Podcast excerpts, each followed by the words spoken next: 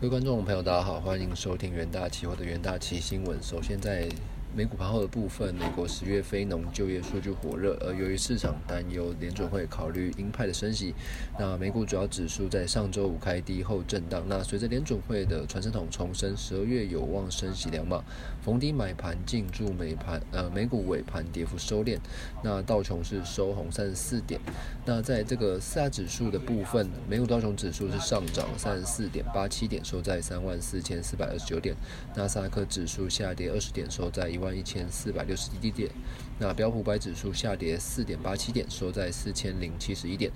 费城半导体指数则是下跌三十三点，收在这个两千七百七十一点。在数据方面哦，美国劳工部公布十月非农就业新增人数为二十六点三万人，是远高于市场预期的二十万人。那平均时薪单月成长幅度由十月的百分之零点五上升至十一月的百分之零点六，那也远高于市场预期的百分之零点三的部分。而这个十一月的失业率维持在百分之三点七，那是符合市场预期，认为呃五十年来的这个低点。而根据这个 CNE 的 Fed Watch 数数据显示，哦，联邦基金利率期货的预估在十二月升息两码的几率是从周四的百分之八十六下滑至百分之七十九。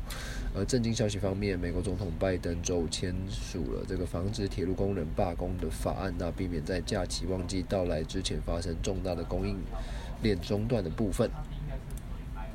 而在油价的部分呢，欧盟执委会上周五要求这个欧盟二十七个成员国将二油价格上限定在每桶六十美元，而随后七大工业国 G7 和澳洲都同意配合，但市场认为啊，每桶六十美元的上限价将让俄国持续轻松出口石油。那欧盟区 Seven 和澳洲等。国周五将二油价格上限设置在每桶六十美元，那并通过调整机制将上限保持在比市场价格低百分之五的水准，那期望削减俄罗斯透过石油赚取收益，以用作入侵乌克兰的战争资金。那同时也希望大幅减少俄油出口，避免国际油价的飙升。那 G Seven。声明指出，七国将会考虑市场的发展、欧盟和中低收入的国家和地区所受到的影响，在适当的时候检讨及调整石油价格上限。而在观察这个个股期货方面哦，这个第一个标的关注到旗宏期货。那受惠于通讯及伺服器产业展望佳，那且新规设备在效能强化之余，散热模组与设备上的重要性亦持续提升，而其中具备热板结合热管的三 D VC 散热技术，效果较一般水冷系统更强。那有呃有望抢占新平台伺服器市场。旗宏近年着呃着力于发展网通伺服器及车用散热模组，且不断升级其散热技术，是有望持续带动公司。营收的成长，其价是延续多头上攻的走势。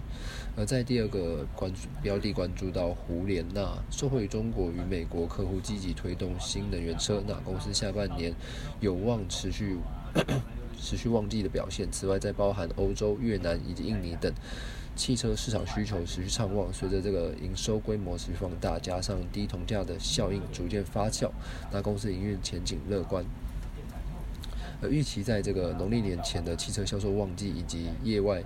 汇兑的利益带动之下，第四季的营收将维持在高档。那其价是带量上涨，站上季线的部分。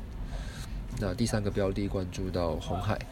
那红海近年积极布局电动车产业，公司北美电动车业务产品，呃，在这个美国降低通膨法。呃，推波助澜之下，美日韩欧四大传统车厂都找红海来洽谈电动车代工，预估二零二三年下半年将在二海二州产呃厂量产，那有望为这个二零二四年营收带来庞大的成长动能。那旗下是突破盘整收场。OK，。以上呢就是今天的元大旗新闻，那谢谢各位收听，我们明天再见。